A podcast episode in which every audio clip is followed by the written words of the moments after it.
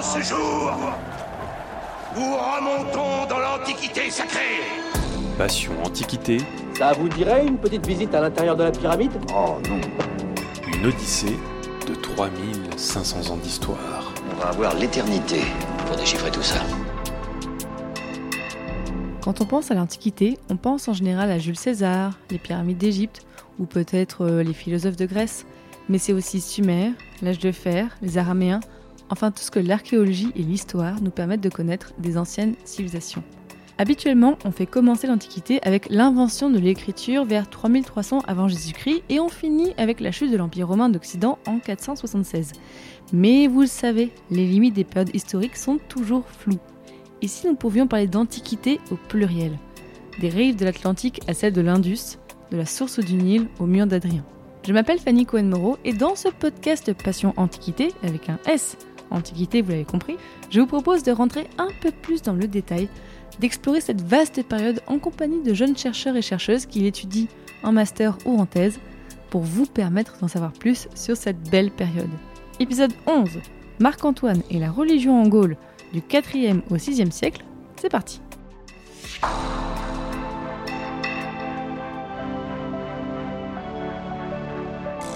Bonjour à toutes et à tous. Aujourd'hui, nous allons parler d'un espace que nous avons peut-être un tout petit peu abordé, par-ci par-là, on a fait des références, mais aujourd'hui, on y va totalement. Nous sommes en Gaule et notre guide pour aller en Gaule, eh bien, c'est Marc-Antoine Jagnot. Bonjour Marc-Antoine. Bonjour. Marc-Antoine, tu as fait des recherches dans le cadre d'un master d'archéologie sur l'Antiquité tardive à l'université alors Paris 4, Sorbonne Lettres, Café, je sais plus comment il faut l'appeler cette fac. Tu as fait un sujet sur archéologie du paysage religieux monumental dans l'Antiquité tardive, 4e, 6e siècle, des paganismes au christianisme, l'exemple de l'île de France, et oui, l'île de France c'est en et tu étais sous la direction de Caroline Michel d'Anoville. Donc avec toi, on va parler bah, religion, Gaule, religion peut-être avec un S, sa religion, on va le voir aussi. Mais déjà, première question, pourquoi est-ce que tu as voulu travailler sur ce sujet? Comment est-ce que tu t'y es intéressé?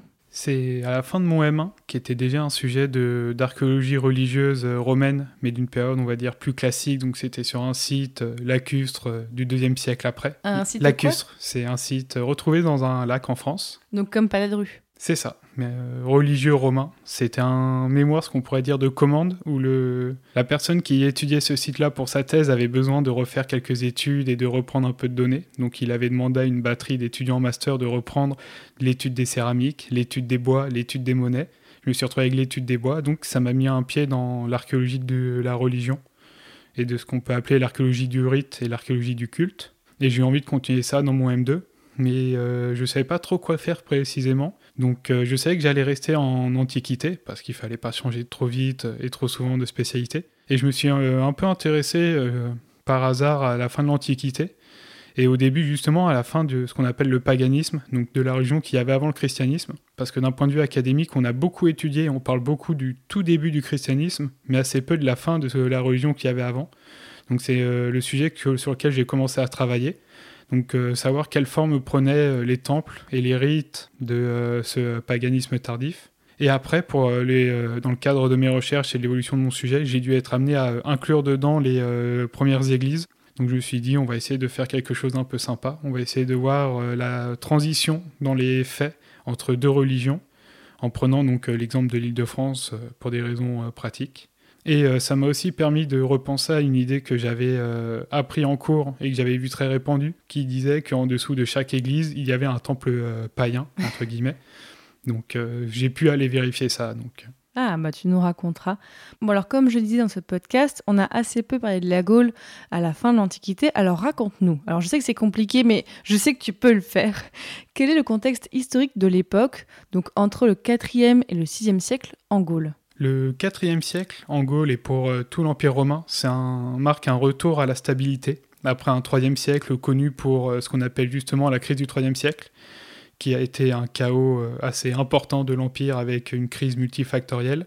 Donc crise de l'Empire romain. une crise de l'Empire romain. Mais au début du IVe siècle, le pouvoir est profondément réformé, notamment sous l'action de l'empereur Dioclétien, d'un point de vue politique et militaire et économique.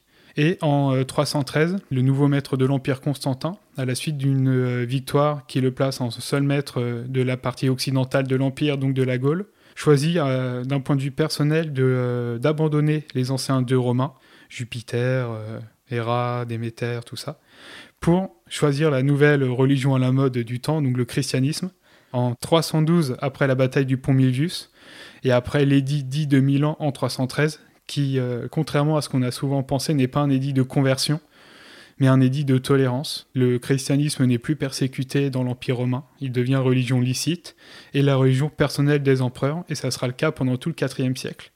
Ou si le paganisme et le christianisme vont cohabiter, le christianisme va être mis en avant par les empereurs, mais ils ne forceront pas la conversion. Et sur quel espace géographique tu travailles précisément? Parce qu'on a parlé d'Île-de-France, mais c'est grand l'Île-de-France, t'as pas travaillé sur toute l'Île-de-France quand même. J'ai travaillé sur l'Île-de-France dans ses limites géographiques modernes, parce qu'entre le 4e siècle et le 6e siècle, les limites euh, géographiques sont rebattues en Gaule. Au tout début du 4e siècle, la Gaule est divisée dans les trois provinces euh, de l'Empire romain classique. Gaule lyonnaise, la Gaule belgique et la Gaule narbonnaise. Donc l'île de France correspondrait euh, à la Gaule lyonnaise avec peut-être un petit bout de Gaule belgique parce que les limites entre les deux ne sont pas toujours très bien établies. Au début du IVe siècle, l'empereur Dioclétien notamment regroupe plusieurs provinces sans ce qu'on appelle des diocèses. Ça sera repris après par euh, l'Église pour organiser ses paroisses, mais à l'époque c'est juste un découpage administratif. Sauf que la fin de l'Antiquité, dans la partie euh, occidentale de l'Empire, c'est marqué par l'installation plus ou moins violente et plus ou moins accordée de groupes de Germains par le pouvoir romain, notamment à travers ce qu'on appelle les fédérations, donc c'était un groupe euh, de Germains réunis en général autour d'un chef euh, puissant qui passait un accord, donc un traité de fédération. Ils devenaient fédérés de l'Empire romain. Ils disposaient d'un bout de l'Empire qu'ils pouvaient administrer et contrôler selon leurs propres règles. Ils pouvaient en prélever une partie de l'impôt. Et en échange de cette concession d'un bout de l'Empire, ils devaient fournir des hommes à l'armée impériale qui en manquaient cruellement à l'époque, en général pour aller soit lutter contre les guerres civiles, soit contre d'autres groupes de Germains. Et aussi, j'avais vu contre, par exemple, Attila, on voit des, groupes romains avec des Germains qui luttent contre Attila. À la bataille des champs cataloniques euh, au 5e siècle, on dit que c'est une bataille de l'armée romaine contre Attila. Mais le commandement, le haut commandement romain est euh, contrôlé par des euh, personnes d'origine germanique qui vivent à la manière des Romains et qui commandent à la manière des Romains des troupes équipées à la romaine. Mais on trouve par exemple des francs des deux côtés parce qu'à l'époque, euh, les peuples ne sont pas forcément unis. Ce qu'on appelle francs, germains, goths, ou regrouper des groupes différents, désunis, où des personnes passent d'une identité à l'autre parfois. Donc c'est compliqué. oui, là, cette époque-là, c'est compliqué. C'est en termes d'échange, c'est très riche mais extrêmement compliqué. Et donc notamment en Gaule au 5e siècle, c'est l'installation progressive de ces différents peuples de Germains avec des traités de fédération ou fédérati en latin. Les premiers à s'installer sont les euh, Visigoths, qui vont s'installer dans le sud autour de Toulouse en 418. Et ils seront suivis un peu plus tard, dans le 5e siècle, par les Burgondes autour euh, de Lyon et de la Suisse. Et les Francs, qui s'installeront entre le nord de la France, la Belgique et le nord de l'Allemagne. Pareil, dans le courant du 5e siècle, à une date mal définie. Et alors toi, ton corpus, comment est-ce que tu as constitué Comment est-ce que tu as choisi les sites que tu as étudiés? Comme ça a été euh, entre le 4e siècle et le 6e siècle, les limites changent parce que ça, c'est 4e, 5e siècle, il y a encore un empire romain. Sauf que quand on donne son pouvoir euh, à un, groupe de Germains, il faut pouvoir exercer le pouvoir, mais quand l'empereur ne peut plus l'exercer, les fédérés faisaient leur vie de leur, coin et avaient une allégeance que symbolique, voire luttaient contre les Romains pour agrandir leur propre territoire. Et quand de toute manière, en 476, l'Empire romain disparaît en Occident, déjà l'Empire romain à l'époque en Occident ne contrôlait plus que l'Italie, tout le reste est passé soit aux mains de généraux romains qui ont décidé de prendre leur indépendance, soit aux mains de ces groupes de Germains. Donc, à, la fin du 5e siècle, l'autorité romaine disparaît et ça devient euh, à qui prendra la place des voisins. L'histoire est connue, c'est les Francs qui vont s'imposer en Gaule, notamment à partir de Clovis. Et donc, pouvoir prendre les limites de euh, l'île de France en région administrative moderne, ça m'évitait des débats euh, sans fin sur savoir quelles limites je prends, à quel moment, sachant que les limites sont mal connues et qu'elles sont changeantes en 200 ans. Ça a aussi un avantage très technique, c'est que pour travailler, j'ai épluché ce qu'on appelle la carte archéologique des Gaules, qui sont des documents et des volumes disponibles au service régional de l'archéologie par région et département. Ça m'a permis de sélectionner en étant très rigoureux sur les questions de datation, parce que c'était pour moi des enjeux de ce travail de recherche. Sept sites païens tardifs, ou de religion traditionnelle tardive plutôt, et entre 7 et 8 églises euh, dans la région. Donc c'est un petit corpus, mais que j'ai préféré réduire quand j'avais une donnée un peu certaine de datation, Parce que si c'était pour inclure euh, un site où, il y avait une datation euh, à la louche de 300 ans, pour parler d'une évolution, justement un effet de transition, c'était sans intérêt, je pense, pour euh, la synthèse générale euh, de mon travail. Alors si on regarde un peu en arrière, quelles sont les plus vieilles traces de religions dites païennes que l'on trouve dans cette région et sur les sites que tu as étudiés Sur les sites que j'étudie, les plus anciennes traces sont des traces euh, gauloises qui remonteraient entre le 4e et le 5e siècle avant Jésus-Christ. C'est au temple de Labo Vamo, un grand sanctuaire monumental qui aujourd'hui est dans le centre-ville. Il semblerait que le site euh, cultuel romain se soit installé sur euh, un ancien site euh, sacré gaulois, mais qui avait déjà été abandonné, puis réoccupé par une occupation romaine profane, donc non liée au sacré, et puis monumentalisé et sacralisé au IIe siècle après Jésus-Christ. Et ces temples-là, à quoi est-ce qu'ils ressemblent? Alors, on va parler un peu du polythéisme romain. Oui, allons-y. Donc, on emploie beaucoup le terme de paganisme, qui est un terme que je n'aime pas beaucoup parce que c'est un terme qui a été euh, utilisé par les chrétiens pour dénigrer la religion qui était avant. Paganisme, ça vient de pagus en latin, qui désigne le paysan. C'était une, une opposition qui avait été créée entre le paysan, attaché à ses traditions et ses dieux, face à l'intellectuel civilisé de la ville et qui était aussi un peu plus mobile. Au tout début, le christianisme est une religion qui n'est pas une religion locale, c'est une religion de gens qui voyagent, une religion des étrangers, des aliénis. Il y a donc une confrontation entre le pagus, le païen attaché à sa terre et ses traditions rurales, et l'intellectuel, la personne qui voyage et qui est plus dans les villes. C'est pour ça que je préfère parler de religion traditionnelle, parce que c'est vraiment aussi un fondement de- justement de ces religions, c'est la tradition. Ce n'est pas tant une question de croyance que d'accomplir certains rites qui étaient euh, accomplis avant nous. Donc on, là, on est sur des religions, comme tu disais, romaines, avec bah, les dieux qu'on connaît maintenant, enfin Héra et tout ça. euh. et toutes les divinités des cités, en fait. Chaque cité avait ses divinités. Il y avait aussi les grands euh, dieux du Panthéon. Il y avait le culte impérial. Et j'ai aussi, j'ai été très content d'en avoir un dans mon corpus, un exemple d'un sanctuaire de Mitra, qui est une euh, divinité venue d'Orient, d'abord hellénisée, puis qui est passée dans le monde romain et qui a été largement adoptée.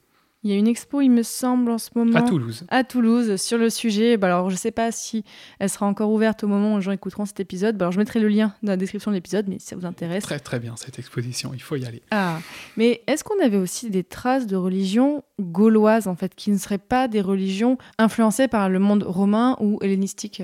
Alors, au IVe siècle après Jésus-Christ, toute la Gaule est conquise depuis 400 ans et le gaulois est parfaitement romanisé. Il n'y a plus du tout. Enfin, a là, j'ai les clichés de tout ce qui est euh, Astérix et compagnie, mais je sais que c'est pas ça. Mais il y a 300 plus... ans après Jules César. Donc, voilà, euh, mais il n'y a plus du tout ça dans les esprits. ici- alors, il y a le, ça peut être quelque chose qui est assez euh, contre-intuitif avec euh, notre é- éducation remplie de références chrétiennes, mais euh, la culture romaine est extrêmement tolérante et extrêmement inclusive dans euh, son euh, admission des territoires conquis. Et donc, notamment un phénomène qu'on a dans les anciens territoires où il y avait des populations celtiques, donc la Gaule, un peu l'Allemagne, Belgique et un peu la Grande-Bretagne. C'est un type d'architecture de, temple qui est unique à ces espaces-là, qu'on appelle des phanums. C'est une cella, donc une pièce carrée où était conservée la statue de culte et qui était un peu le saint des saints et l'espace le plus sacré. Donc une cella carrée, bordée d'une galerie périphérique, disposée dans une euh, grande esplanade, une esplanade plus ou moins grande évidemment, et qui était donc euh, ce qu'on appelle un temple. Et donc ça, ça a été euh, décrit comme une adaptation et un syncrétisme entre les croyances gauloises et romaines, parce que c'est un type de temple qui n'apparaît qu'après la conquête romaine, mais qui n'apparaît que dans les espaces où il y avait des Gaulois. Donc les Gaulois avant n'avaient pas des temples de cette forme-là, mais on pense que c'est une adaptation de l'architecture et un compromis, une création, fait pour pouvoir euh, que les peuples euh, romanisés, mais euh, avec quand même leur culture gauloise qui a subsisté plus ou moins fortement, puissent adapter leurs pratiques de culte à des nouveaux espaces et des nouvelles manières aussi de concevoir la religion, quand même apportée par les Romains. Et qu'est-ce qu'on sait de leur rite à cette époque-là? Au IVe siècle, donc pour les rites de la religion traditionnelle, les traces sont assez ténues. Pour une très bonne raison, c'est que déjà l'archéologie du rite est quelque chose qui est assez récente, parce que petit point euh, vocabulaire, une religion, c'est un ensemble de croyances et de faits d'une société envers des divinités. Le culte, c'est un ensemble d'actes qui sont rendus dans une euh, tentative d'entrer et de communiquer avec une ou plusieurs divinités. Et ces actes-là s'appellent des rites. Donc faire de l'archéologie du rite, c'est faire de l'archéologie du geste. Donc il faut déjà que ça soit des gestes qui laissent des traces. On sait par les textes qu'il y avait par exemple la pratique de la libation ou de l'offrande alimentaire, mais verser un petit peu de vin sur un autel ou aller euh, offrir en brûlant un, quelques graines, ça laissera très peu de traces. oui, c'est dommage que leur rite, c'était pas de casser des cailloux, là on aurait eu des traces. les traces qu'on retrouve de l'archéologie rituelle euh, romaine, à toutes les périodes, celles qu'on retrouve le plus, et que les gens connaissent en général le plus, c'est le sacrifice. Donc le sacrifice sanglant, parce que sacrifice, c'est juste offrir quelque chose au Dieu. Quand on parle sacrifice, on parle sacrifice sanglant. Donc c'est sacrifice d'un animal, et en général une part de sa consommation dans le sanctuaire ou dans les alentours et concrètement, on retrouve les os. Oui, donc là, ça donne des indices. Ça, donne des indices. Et la seule pratique aussi que je retrouve encore à tester à ma période, c'est la pratique du don monétaire, qui peut prendre plusieurs formes. Mais on peut retrouver euh, dans certains sanctuaires des pièces de monnaie jetées dans des endroits plus ou moins éparpillés ou non. Donc là, on voit que c'est une vieille tradition, ça. C'est une tradition très romaine, très bien connue autant par l'archéologie, parce que euh, les pièces de monnaie sont un des moyens de euh, détecter une potentielle continuité de l'activité culturelle, mais aussi par les euh, textes qui parlent de la mention d'une pratique qui s'appelle le stip ou le stipes, qui était la pratique de jeter une pièce de monnaie lors du marché conclu avec le dieu, parce que les Romains avaient une pratique très contractuelle de la religion, où quand ils faisaient une offrande, c'était en remerciement pour une faveur donnée ou pour demander une faveur il y avait une forme de contrat qui était passé avec la divinité. On lui demandait quelque chose et on lui donnait son offrande que si on obtenait ce qu'on voulait. C'est pour ça que si vous trouvez une pièce quelque part euh, dans la nature et que vous dites ah bah ça a l'air d'être une vieille pièce, vous la gardez pas pour vous, vous l'emportez pas. Non, vous la déclarez. Et surtout si vous l'avez trouvée par un moyen pas tout à fait légal, voire pas du tout légal, eh bien c'est vraiment pas bien. Voilà, oui, le détectorisme c'est illégal. Donc euh, même si vous pensez que ça peut être, alors désolé si ça paraît très moralisateur, mais en fait vraiment si vous amusez à faire du détectorisme avec un détecteur de métal et que vous trouvez des pièces, en fait vous détruisez le patrimoine et vous empêchez peut-être des historiens d'en apprendre plus sur notre histoire. Des archéologues. Des archéologues, des gens qui travaillent sur l'histoire. Voilà, ça te va comme ça? Très bien.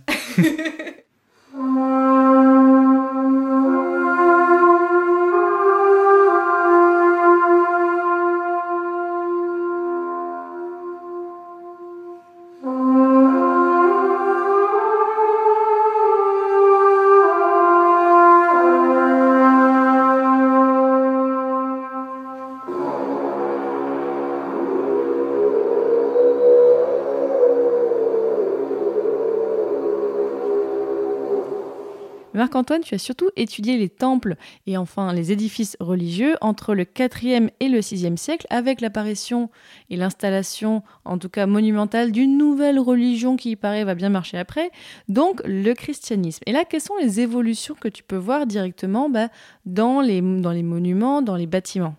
L'évolution, ça va être déjà en termes de localisation. Dans les temples que j'ai étudiés, il y avait une diversité d'implantations géographiques c'est que euh, j'avais à la fois des grands sanctuaires euh, urbains ou en, périphérie de grandes villes, qui étaient des sanctuaires monumentaux, construits par euh, des grands mécènes de la ville et qui accueillaient certainement des pèlerins à l'échelle régionale. On avait des petits sanctuaires de quartier, qui est un petit temple d'une agglomération secondaire. On a eu un petit temple perdu au fin fond de la campagne, entouré de rien en termes d'occupation humaine, si ce n'est d'une villa à quelques kilomètres, et un fait intéressant, c'est que ce temple-là a des phases de développement, donc de construction et d'abandon, qui suivent ceux de la villa. Donc on est certainement dans un riche propriétaire qui a décidé sur un bel éperon rocheux, avec une belle vue sur la Seine, de se faire construire un petit euh, complexe cultuel pour son usage et peut-être l'usage des alentours. Et on a aussi un petit sanctuaire d'une station qui était une toute petite agglomération qui servait de relais routier.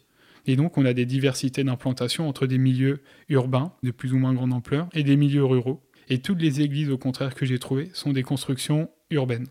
Les toutes premières églises qui ont été construites étaient des églises qui ont été construites sur euh, les anciens cimetières, sur les tombes des martyrs, dont l'exemple que j'ai dans mon corpus, c'est Saint-Denis en France, où la première installation à la fin du IVe siècle, au début du Ve siècle, prend place sur un ancien cimetière euh, romain de la fin de l'Antiquité, et se construit. Alors un premier édifice religieux sur l'emplacement de ce que la tradition retient comme la tombe de Denis qui aurait évangélisé la Gaule au IIIe siècle, selon les récits euh, sacrés. Donc ça c'est euh, en périphérie de ville, parce qu'il y avait une petite agglomération à côté, parce que les Romains, contrairement aux chrétiens, séparaient les morts des vivants, les morts étaient à l'extérieur des villes, et donc, les euh, chrétiens vont construire leur première église dessus, mais aussi construire leur église dans les centres des villes, parce qu'à la fin de l'Antiquité, avec la disparition progressive du pouvoir impérial, il y a un nouveau échelon de pouvoir qui va se créer au niveau de la municipalité et qui va ne plus être tenu par les élites locales, euh, civiques et laïques, si on peut employer le terme qu'il y avait avant, mais par un nouvel acteur qui est l'évêque. L'évêque est issu de ces euh, populations, de ces élites locales, mais il va ajouter une dimension religieuse, et pour exprimer cette dimension religieuse, il va construire des églises dans le centre-ville, à côté de son palais, notamment épiscopal. Il affirme son pouvoir C'est une affirmation monument. monumentale du pouvoir. Un bon exemple de ça, c'est le début de la monumentalisation de l'île de la Cité, avec euh, le autour du quartier de Notre-Dame, où la première cathédrale intervient à une période mal définie entre le 5e et le 6e siècle. Là, on est loin des cathédrales qu'on a aujourd'hui. C'est beaucoup plus petit. Ça reste monumental, non C'était pas euh, la petite chapelle au fond du jardin, c'était quand même des édifices monumentaux. Et en termes de plan, ça ne va pas reprendre le plan des anciens temples, parce que ce sont deux édifices qui répondent à des besoins différents. Le temple, dans la culture romaine, sert essentiellement euh, d'abri pour euh, la statue de la divinité, et peut peut-être parfois des pièces annexes pour euh, stocker son trésor, mais ça n'accueille a priori pas de pèlerins, et l'essentiel des cultes sont rendus en extérieur sur des autels. Quand on fait un barbecue avec les bœufs qu'on vient d'égorger pour la divinité, c'est mieux d'être en extérieur pour rassembler tout le monde. Oui, sinon Avec- t'en fumes tout le monde. hein. Exactement. Alors que euh, l'Église doit d'abord servir de lieu de réunion à l'assemblée des fidèles, à l'ecclésia, qui donnera notamment le mot Église. Et donc, les premières églises, ils se sont dit, il faut qu'on construise des bâtiments qui soient assez spacieux, assez grands, qui puissent accueillir du monde, mais qui puissent quand même avoir à l'intérieur une hiérarchisation des espaces pour poser la différence, même dans la pierre, entre les clercs, les prêtres, les évêques et les laïcs qui sont encore en train d'être convertis. Et je parle de bagage culturel romain, un édifice pour ça, c'est la basilique.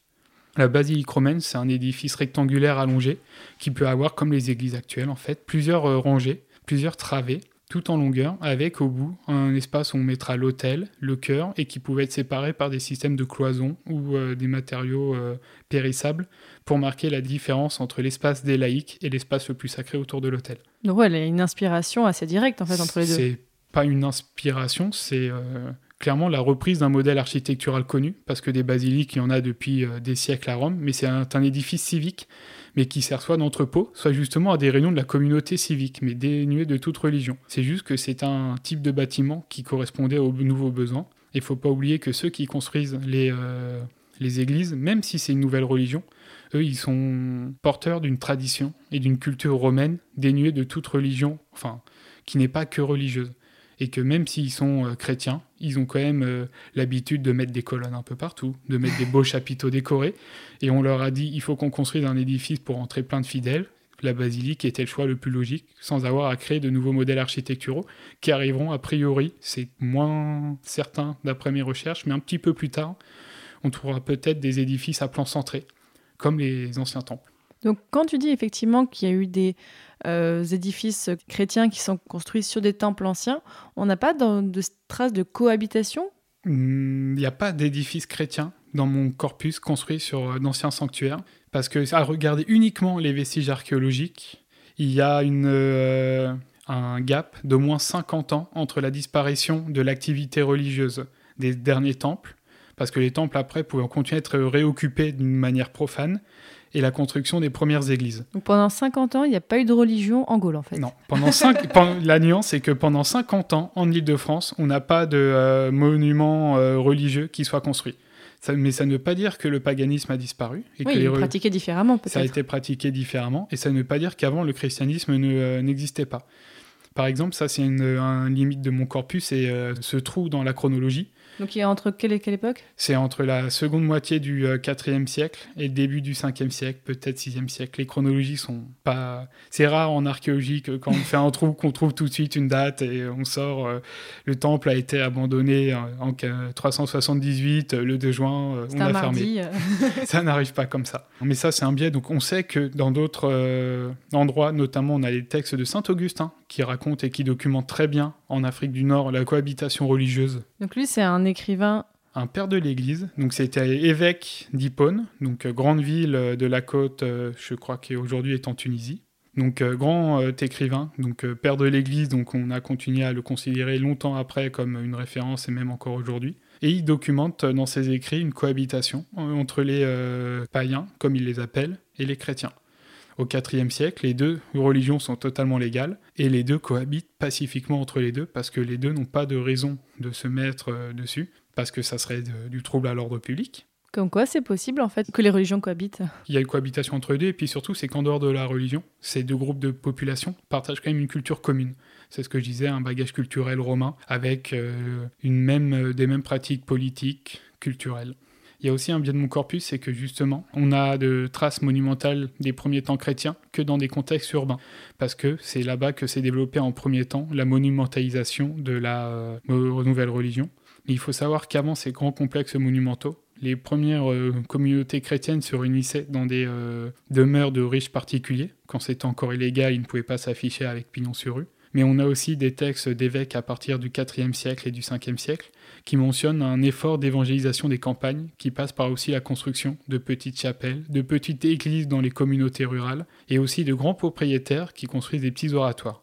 Mais l'archéologie n'en a pas encore trouvé. Oui, là, il faudrait fouiller partout. Ce serait. Il faudrait fouiller partout, fouiller au bon endroit, espérer que ça a été conservé, parce que si c'est euh, une petite chapelle en bois, ça laissera des traces, mais très peu. Et si c'est totalement récupéré, détruit, hein, l'archéologie ne retrouve pas tout. Oui, parce qu'il me semble en fait l'obligation de faire inspecter un terrain avant qu'il soit construit par les archéologues, c'est assez récent comme, euh, comme décision. Ça a 20 ans en France, euh, l'archéologie préventive. L'INRAP, euh, qui est l'Institut national qui chapeaute tout ça, mais qui n'est plus tout seul, a fêté ses 20 ans cette année. Donc c'est l'obligation de euh, surveillance de travaux et on ne peut pas creuser n'importe où, n'importe comment, sans autorisation. Et ça fait que 20 ans. Ça n'a que euh, 20 ans. Avant, on parlait pas d'archéologie préventive, on parlait d'archéologie de sauvetage. Tout est dans le mot. Ouais. Donc, mais en dehors même de la euh, préservation de, de la fouille de l'archéologie, il y a aussi quelque chose qui est assez. euh, moi, ça me fait rire maintenant avec un peu de cynisme, mais c'est aussi l'intérêt pour la période. Et qu'un des sanctuaires, celui qui est perdu au fin fond de la campagne, a été fouillé euh, entre la fin des années 90 et le début des années 2000. Et au tout début de la publication, le chercheur qui publie prend la peine de préciser qu'il s'est attardé sur ces niveaux du bas empire, comme il les appelle, et euh, qui a pris en plus euh, la peine de ne pas faire ça à l'appel mécanique, parce que pendant très longtemps, l'Antiquité tardive n'intéressait pas, c'était considéré comme une période décadente, une période où ce n'était pas intéressant, et donc c'était fouillé avec plus ou moins de finesse, et que ce n'est pas rare que pendant très longtemps, on a cassé ce qu'il y avait, les niveaux donc tardifs, pour aller voir ce qu'il y avait en dessous. Pour aller voir plus vieux, c'est Pour ça aller voir plus vieux, plus intéressant, aller voir euh, ce qui intéressait à l'époque et ce qui était euh, seulement con- les seules périodes considérées comme intéressantes, donc premier, deuxième siècle. Alors, Rassure-moi, c'est plus le cas maintenant. C'est plus le cas maintenant. Ah ouf. A- ça est en train de changer, Oui, maintenant, enfin, on examine toutes les couches. c'est ça. Et on voit parfois sur des chantiers de fouilles archéologiques, oui, bah, c'est à la fois médiéval, antique, il y a plusieurs couches, on étudie tout ça. C'est ça. Surtout pour le préventif, où en général, euh, on construit une autoroute ou sa piscine. Au bout d'un moment, on ne sait pas déjà ce qu'on va trouver, parce que sinon, on n'aurait pas besoin de creuser. Parfois, on a des suppositions, parce que si dans la parcelle d'à côté, on a trouvé du médiéval, et dans la parcelle d'à côté, on a retrouvé encore du médiéval, statistiquement, il y a des grandes chances de tomber sur du médiéval, mais oui, on trouve et on fouille sur euh, quoi on tombe. Mais il n'y a plus de sélection de la période, et avec des niveaux qui sont jugés moins intéressants que d'autres. Et ces traces de monumentales que tu as étudiées, qu'est-ce qu'elles nous apprennent sur les premiers temps de la religion chrétienne? Sur les premiers temps de la religion chrétienne, c'est que déjà pour la Gaule, c'est pas quelque chose d'aussi inexorable et ancien que l'on pourrait le croire, parce qu'il y a énormément de récits légendaires font commencer la christianisation de la Gaule au 1er voire au 2e siècle, alors que pendant très longtemps, le christianisme ça a été une religion qui est restée minoritaire, même après la conversion de Constantin, et donc avant le 4e siècle. Il n'y a pas de détection de la monumentalité chrétienne, ni même d'une réelle implantation.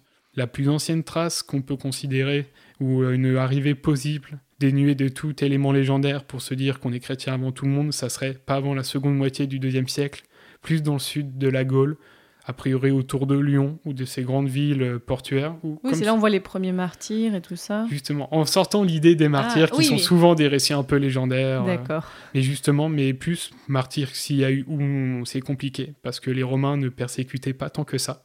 Il y a une exagération du phénomène par les, euh, les chrétiens pour se créer une légitimité, se sortir un discours, et aussi l'invention de beaucoup de martyrs pour justifier l'ancienneté d'un culte, et aussi entretenir euh, le culte des reliques, qui est extrêmement euh, présent assez rapidement dans le christianisme. Pas dès le 4e, 5e siècle, mais plus au début du Moyen Âge. Fallait remplacer les statues des temples euh, traditionnels en fait. Non, les statues des temples traditionnels, c'est assez rigolo parce que euh, au IVe siècle, Donc justement, quand euh, les empereurs sont chrétiens, mais la population ne l'est pas encore, les empereurs disent, vous pouvez continuer à prier vos anciens dieux comme vous voulez, mais les empereurs chrétiens aussi, pour maintenir la concorde civique, vont prendre des édits de protection des temples qui commencent à se faire démolir, soit par des chrétiens un peu zélés, soit par des récupérateurs de matériaux.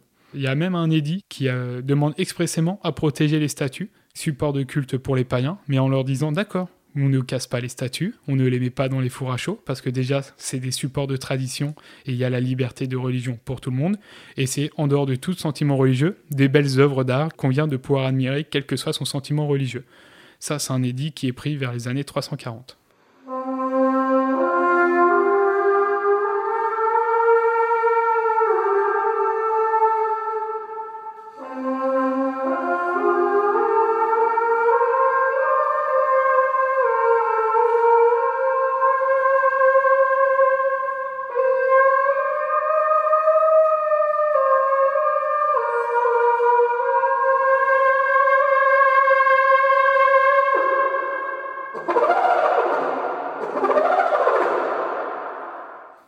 Marc-Antoine, dans tes recherches, donc tu as fait des recherches archéologiques. Comment ça s'est passé ça? Parce que est-ce que tu as pu aller sur tous les sites que tu as étudiés ou tu t'es ou tu as fait tes recherches seulement à partir de ce que tu as trouvé ben, comme écrit sur ces fouilles? Pour mon, euh, mes recherches, je ne suis pas allé sur le terrain Du tout?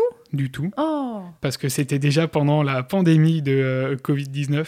une si petite chose. une si petite chose, donc j'étais déjà très content de pouvoir aller au- dans les différents bureaux où étaient stockés les rapports de fouilles. Et c'est des sites qui actuellement, pour les niveaux qui m'intéressent, ne sont plus fouillés. C'est des choses qui ont déjà été fouillées et publiées euh, entre ces, euh, les premiers sites. euh, certains ont commencé à être fouillés il y a très longtemps, certains ont arrêté d'être fouillés encore récemment, mais je n'ai pas fouillé. Et l'archéologie, avec la publication des rapports, on n'a pas besoin forcément d'aller sur le terrain. Et mener un projet de fouille, ça demande des financements, du temps, de l'organisation. Surtout pour une problématique comme moi, fouiller un sanctuaire, il faut déjà en trouver un qui n'ait pas encore été euh, déjà fouillé. Oui, mais il y aurait pu avoir Et un hasard et un Et avoir. ça aurait demandé un temps parce que ça peut prendre des mois, voire des années de publication pour euh, ces sanctuaires comme ça. Enfin, des édifices un peu importants. Et tu as, est-ce que tu as participé pendant tes études à un chantier de fouilles en tant que bénévole? Oui, plus, beaucoup. Mais raconte-nous, toi, qu'est-ce que tu en as eu comme, euh, comme impression? J'ai à la fois fait des chantiers, euh, ce qu'on appelle les chantiers écoles. Donc c'est l'été, euh, on vient avec ses euh, copains de fac euh, faire des trous euh, la journée et faire la fête le soir.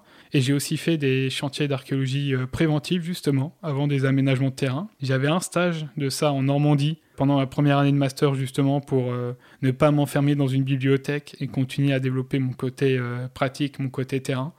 Il y a eu la pandémie, donc le stage a été écourté. Et en ce moment, je suis un autre stage pour, pareil, d'archéologie préventive à Saint-Denis, justement. En plein dans ma période et ma spécialité, je suis très content. Le terrain, ça se passe différemment selon que ça soit en programmé ou en préventif. Notamment parce qu'en programmé, ce sont des sites qui sont fouillés souvent depuis des années. On sait déjà ce qu'on fait. Avec un objectif précis. Des objectifs de recherche plus ou moins précis, parce que c'est euh, le hasard de la recherche en archéologie. On tombe jamais sur ce quoi on s'attend.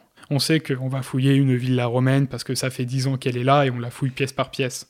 Et on la fouille deux ou trois mois pendant l'été, grand maximum, avec que des équipes de bénévoles euh, étudiants ou non.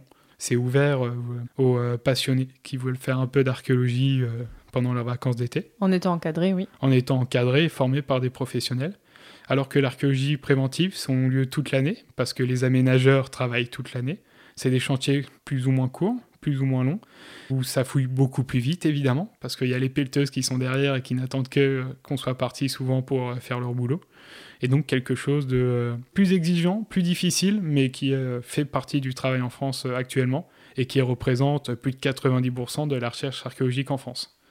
Et aussi, dans ton mémoire, est-ce que tu as seulement travaillé sur sources archéologiques ou tu as étudié d'autres sources pour ton mémoire? J'ai commencé par travailler sur les sources archéologiques parce que c'était vraiment ce qui m'intéressait, c'était savoir, d'un point de vue historique, la question de la conversion de la population est euh, traitée depuis très longtemps. D'abord par euh, des intellectuels chrétiens qui voulaient comprendre ce mécanisme en lui donnant un côté euh, irrépressible et le christianisme ne pouvait que vaincre. C'est un discours partisan. Mais euh, donc je voulais d'abord me dire à, quoi ressemblaient les derniers temples, qu'est-ce qu'on y faisait, à quoi ressemblaient les premières églises, est-ce que les deux se sont côtoyés? A priori non, mais je pense que c'est plus un biais de corpus. Est-ce que les deux se ressemblaient? Oui, mais non. Mais c'est donc surtout après j'ai voulu enrichir euh, avec euh, l'apport des sources écrites pour répondre à deux questions. C'était savoir la réalité de la disparition du paganisme avec l'édit de Théodose qui l'interdit en 390-392. Donc savoir est-ce que le paganisme a continué ou non. Et aussi savoir potentiellement les premières installations chrétiennes, est-ce qu'à quoi elles pouvaient ressembler. Et aussi notamment pour les églises. Parce que le problème des églises, c'est qu'il y a une continuité d'occupation et qu'à part, part un exemple, toutes les églises de mon corpus sont encore des églises aujourd'hui, notamment Notre-Dame de Paris. C'est euh, à l'occasion de l'incendie et de- des travaux qu'ils ont fait, j'ai proposé de on rase tout et on fait un énorme chantier de fouilles sur l'île de la Cité. Alors, les oui, amis m'ont dit non. oui, oui, moi je suis pas d'accord non plus. hein. Ça aurait été extrêmement intéressant pour euh, comprendre l'occupation. Non, mais Oui, mais ils en, ils en ont quand même profité pour fouiller. On Ah a- oui. Ils ont retrouvé euh, dans le cœur pas mal de un choses. très beau sarcophage en plomb notamment, et je trouve que à titre personnel, ils auraient dû descendre un peu plus profondément. Donc la question c'était aussi de savoir à quoi ressemblaient ces églises un peu mieux dans leur élévation, parce que je n'ai que, euh, des traces de murs au sol, donc c'est un peu euh, faible. Quelques morceaux de chapiteaux en réemploi, bon, c'est pas beaucoup. Donc j'ai quelques textes qui décrivent euh, des églises, et surtout je voulais m'intéresser à savoir comment le paganisme a survécu à la disparition des temples, parce que il ne faut pas se leurrer, ce n'est pas parce qu'un empereur, depuis sa cour impériale à Constantinople, décrète en 390, on ferme les temples, on arrête tout, qu'immédiatement, dans les deux mois, tous les temples et le paganisme va totalement disparaître de la surface de la Terre. Donc c'était d'interroger au travers des textes cette survivance païenne. Et donc pour ça, mes sources littéraires que j'ai utilisées se répartissent en deux catégories. Il y a les récits de euh, Claire, qui passent à la fois par des vies de saints, notamment la vie de Saint Martin de Tours, et des prêches, notamment de Césaire d'Arles, qui a beaucoup écrit et dont on a conservé ses sermons dans la seconde moitié du 5e siècle après Jésus-Christ.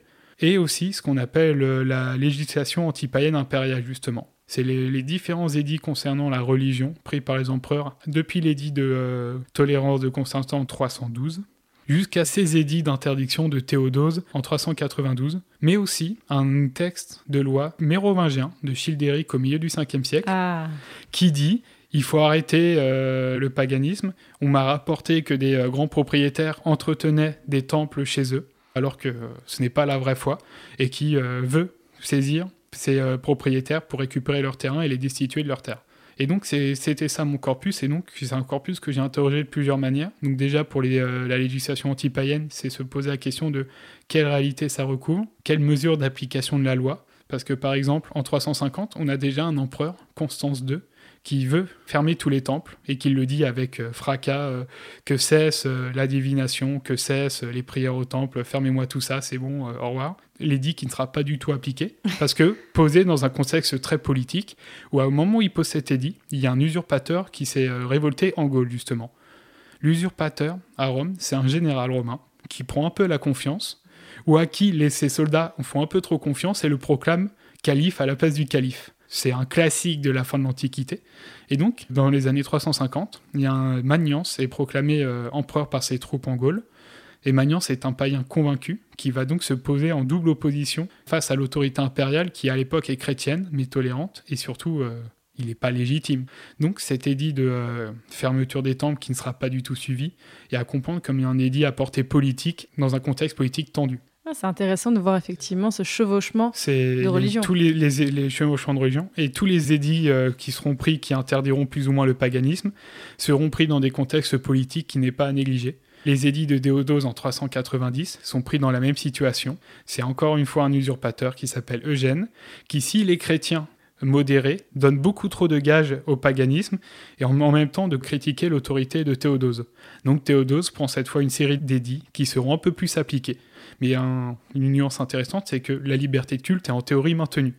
Il demande juste la fermeture des temples, il ne déclare pas la religion traditionnelle illégale. Ça sera sous Justinien au VIe siècle. Mais c'est juste que sans temple, le paganisme, dans la manière dont il était, ne pouvait plus survivre, déjà qu'il était très mal en point. Et c'est une bonne réflexion que j'ai eue aussi sur euh, la portée politique, c'était sur justement cet édit euh, de roi mérovingien, parce qu'il dit qu'il y a encore des temples qui restent. Archéologiquement, on ne les voit pas. Je me demande quel temple pouvait subsister au VIe siècle dans le nord de la Gaule, sachant que aucun de ceux que je vois ne passe au IVe siècle. Et pour ceux qui l'atteignent, c'est pas toujours en très bon état ou alors c'est occupé de manière profane. Donc se pose la question de s'il n'y a pas une imitation justement de la législation anti-païenne pour récupérer le prestige et la manière d'eux des Romains de la part des rois mérovingiens, qui faisaient déjà beaucoup aussi. Et peut-être aussi c'est un moyen de donner des gages de bonne volonté aux évêques, qui restent encore des échelons du pouvoir local, donc il est obligé d'avoir. Et toi, est-ce que tu aimerais continuer dans l'archéologie? Oui, non Pourquoi? Si je suis tombé amoureux de la peur de l'Antiquité tardive, je me suis rendu compte que le milieu de la recherche n'était pas fait pour moi et que je ne ferais pas de doctorat. Ce qui donc, avec une formation en archéologie, la voie la plus simple aurait été justement me réorienter pour faire de l'archéologie préventive. Mais c'est des conditions de travail qui sont assez précaires, qui sont assez dures. Je me suis ménagé une porte de sortie en entamant cette année un master en valorisation et médiation du patrimoine archéologique. Donc une oui, semi-reconversion. Et ces études-là, tu les fais où? Euh, c'est un master qui se prépare à l'université de Paris 1, Panthéon-Sorbonne. Alors Marc-Antoine, on pourrait encore parler de beaucoup de choses, mais on arrive déjà à la question de fin de ce podcast. Est-ce que tu aurais des conseils à donner à quelqu'un qui voudrait faire des recherches en archéologie, malgré tout ce qu'on a dit avant Multiplier les sources, donc ne pas commencer, je dirais, par trop les sources écrites et ne pas se dire je vais faire de l'archéologie avec euh, un livre d'histoire dans la main. Il faut se détacher de ça, on n'est pas là pour faire de l'histoire événementielle trop, mais plus pour l'enrichir à côté de questions qui n'existent pas. L'apport des textes est bien, mais n'est pas une fin en soi, sinon vous faites de l'histoire. C'est bien l'histoire aussi. Et euh, réinterroger toutes les sources en fait, parce que euh, certaines sources que je voyais, même des sources écrites ou des sources euh, archéologiques, étaient utilisées pour justifier des avis et des idées, et qui en fait, on peut les interpréter différemment. Donc par exemple, on avait une idée qui est en France, c'est qu'il y a un, un temple sous chaque église. A priori non, ça, ça vient d'un érudit des années 50 qui a dit ça dans son bouquin, sans trop le sourcer, et ça a été repris depuis ou même en termes de sources historiques. On a euh, l'exemple du sang de Césaire d'Arles qui euh, est très content de voir euh, le dimanche, il le dit, il est très content de voir son église remplie. Il leur dit c'est très bien de venir à la messe le dimanche, mais si vous allez après le lundi dans la forêt faire des banquets, des sacrifices devant un arbre, c'est contre-productif pour le salut de vos âmes. Et donc pendant très longtemps, ça a été interprété comme une preuve de survivance d'un paganisme populaire qui a peut-être existé, ou alors peut-être qu'il n'existait pas et que c'était juste une tradition dénuée de tout sentiment religieux. Et peut-être que justement c'était euh, une posture rhétorique de sa part, où il se place dans la posture très euh, biblique du prophète face aux foules d'indigents et de non-croyants qui doit convertir. Donc tu conseillerais aussi d'avoir un œil critique. Très critique sur euh, ne pas croire en rien, mais ne pas non plus chercher euh, à chaque fois euh, à croire ce que disent les sources, surtout si c'est des sources écrites, et aussi accepter que parfois on ne sait pas. Et que y a parfois les doutes subsistent, on peut poser plus de questions qu'on en répond.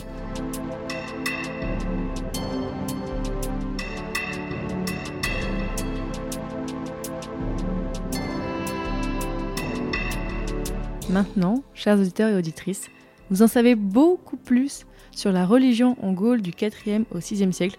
Donc merci beaucoup Marc-Antoine Jagnot et euh, merci voilà ça fait longtemps qu'on devait enregistrer ça on avait c'était très compliqué mais vraiment euh, merci beaucoup et puis bah, bonne chance pour la continuation de ton parcours. Merci à toi. Et auditeurs, auditrices, si l'archéologie vous intéresse, en fait, il y a plein d'épisodes que je pourrais vous conseiller en lien avec euh, cet épisode qu'on vient d'écouter.